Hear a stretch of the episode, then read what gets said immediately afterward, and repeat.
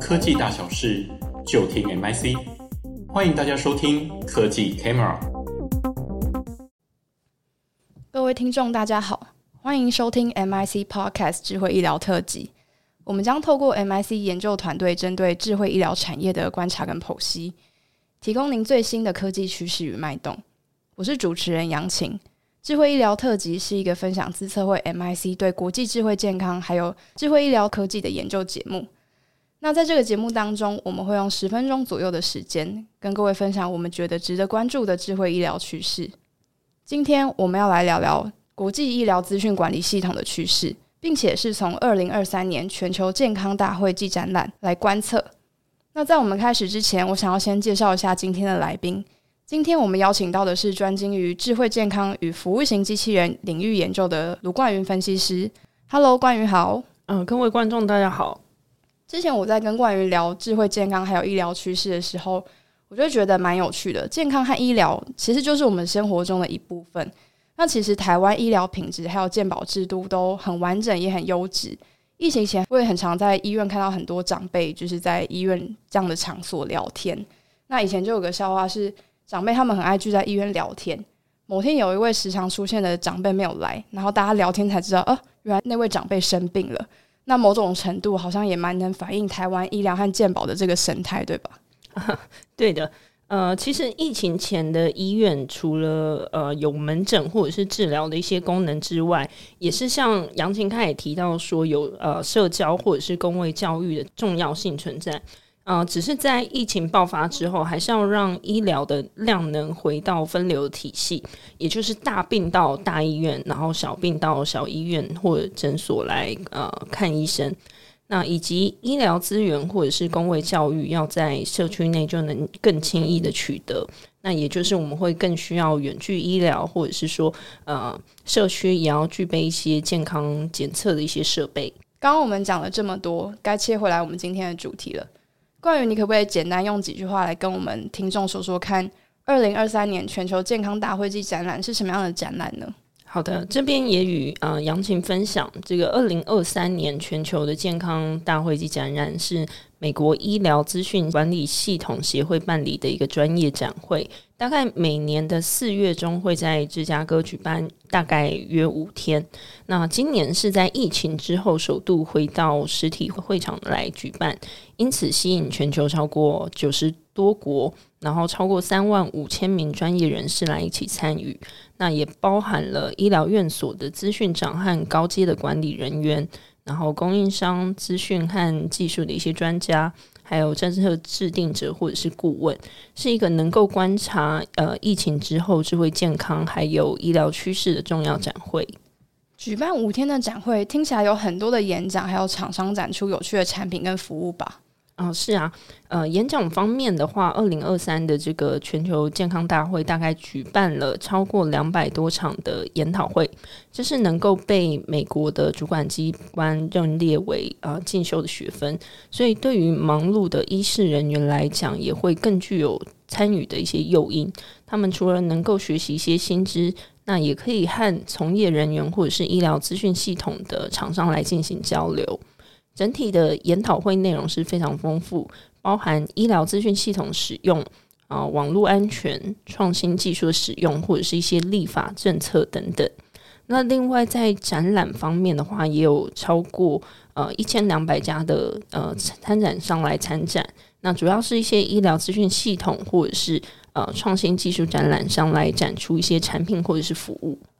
刚才一直听到冠云提到医疗资讯系统，我想很多观众朋友应该不太了解这部分，是不是也可以请冠云简单说明一下呢？哦，当然没问题。医疗资讯系统它的英文是 Hospital Information System，我们可以取它的字首来用 HIS 简称，也就是呃 HIS。那这样子 HIS。就是运用资讯系统来管理医院或者是医疗机构的人流、物流、金流等等的资讯，那是用在医院或者是诊所的管理上上面，呃，非常重要的一些工具。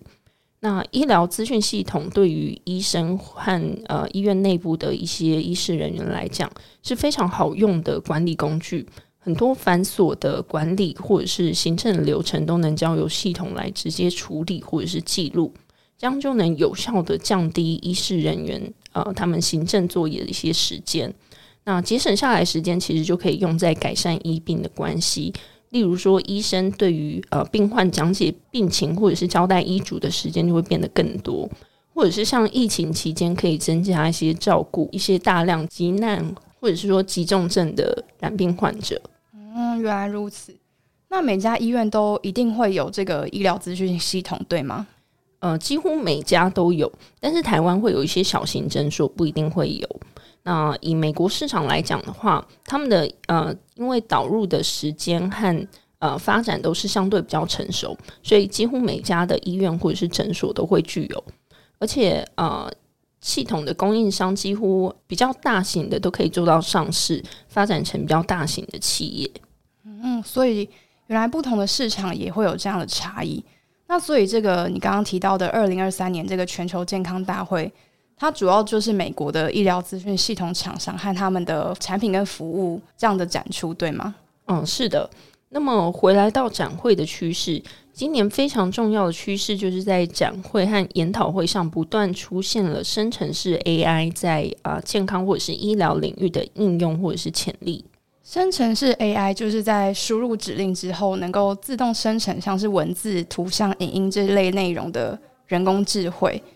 那其中就是 ChatGPT，就是其中的文字生成的应用，也就是我们跟他说一段话或者是询问的时候，ChatGPT 就能够生成一段类似人类说的话。这个听起来非常的有趣。那这些参展的厂商或者是研讨会，他们提到的这样子的生成式 AI，大概是什么样子的应用呢？美国最大的医疗资讯厂商 Epic 就和呃微软共同合作，将生成式 AI 整入到这个 Epic 的电子健康记录系统之中，让 Epic 的呃电子记录系统它也可以使用类似像 ChatGPT 的功能。那具体的应用主要有两项，首先是让医生能够在电子病历系统里面，从呃病患的咨询回复中。自动生成一些回复的草稿，进而减少呃行政或者是文书处理的时间。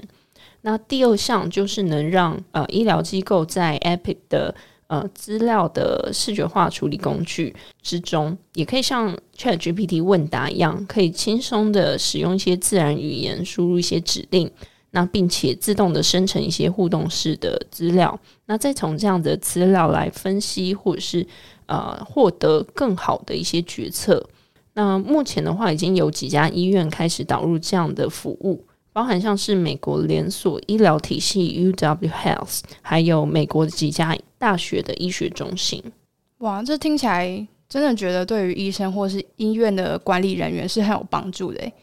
那最近近年在国际上探讨智慧医疗的时候，我其实很常听到一个词叫做互操作性。那就是能不能也请冠云帮听众解释一下，到底什么是互操作性呢？是的，这个互操作性主要就是因为呃很多的一些医疗资讯系统啊，或者是呃医疗设备穿戴装置的话，其实可以帮我们搜集到更多的生理资讯，那进而可以形成呃所谓的呃数据。那互操作性的话，它主要就是让很多的。呃，这些比如说照护者啊，然后医生啊，或者是说呃病患本身，可以在确保资讯安全的情况之下，通过呃使用不同的系统，让不同的系统还有不同的这个呃医疗机构可以来共享数据或者是一些资讯。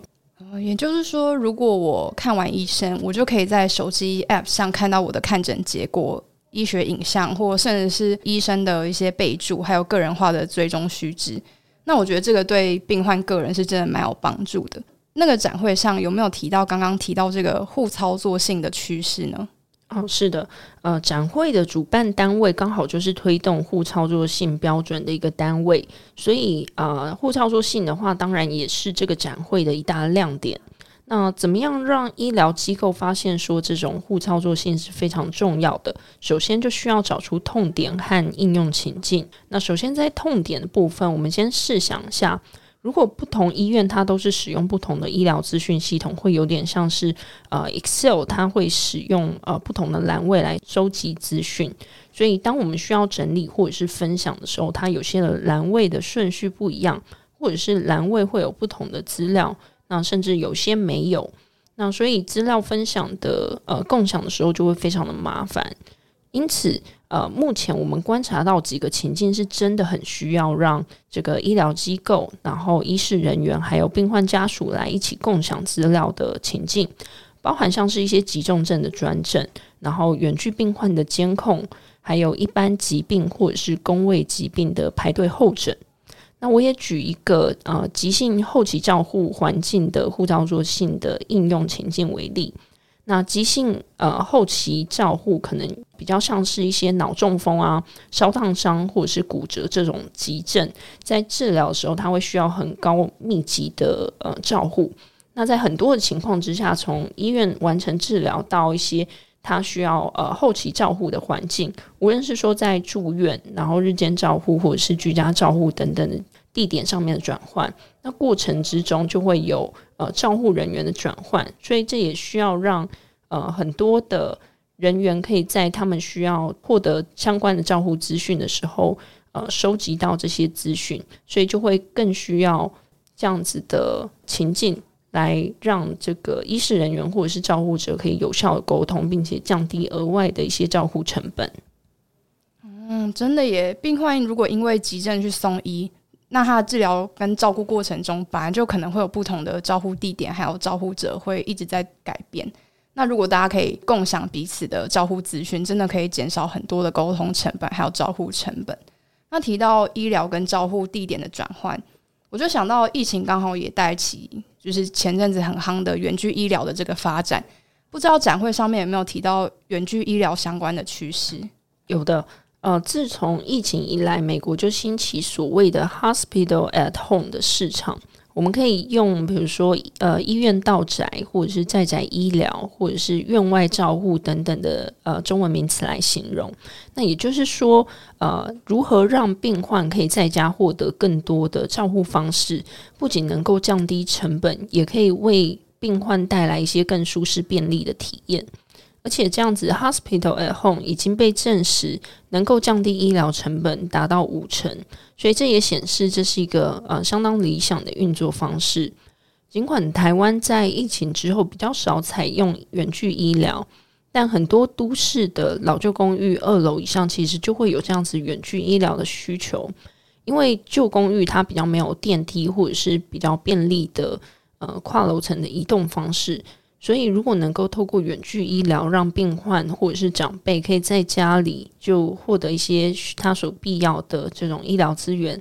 在家也可以获得必要的照护，就会是未来台湾进入到超高龄社会所必须具备的一些医疗基础。好，那谢谢冠云，今天我们带来二零二三年全球健康大会暨展览的分享，智慧医疗特辑，我们下次再见喽，拜拜，大家再见。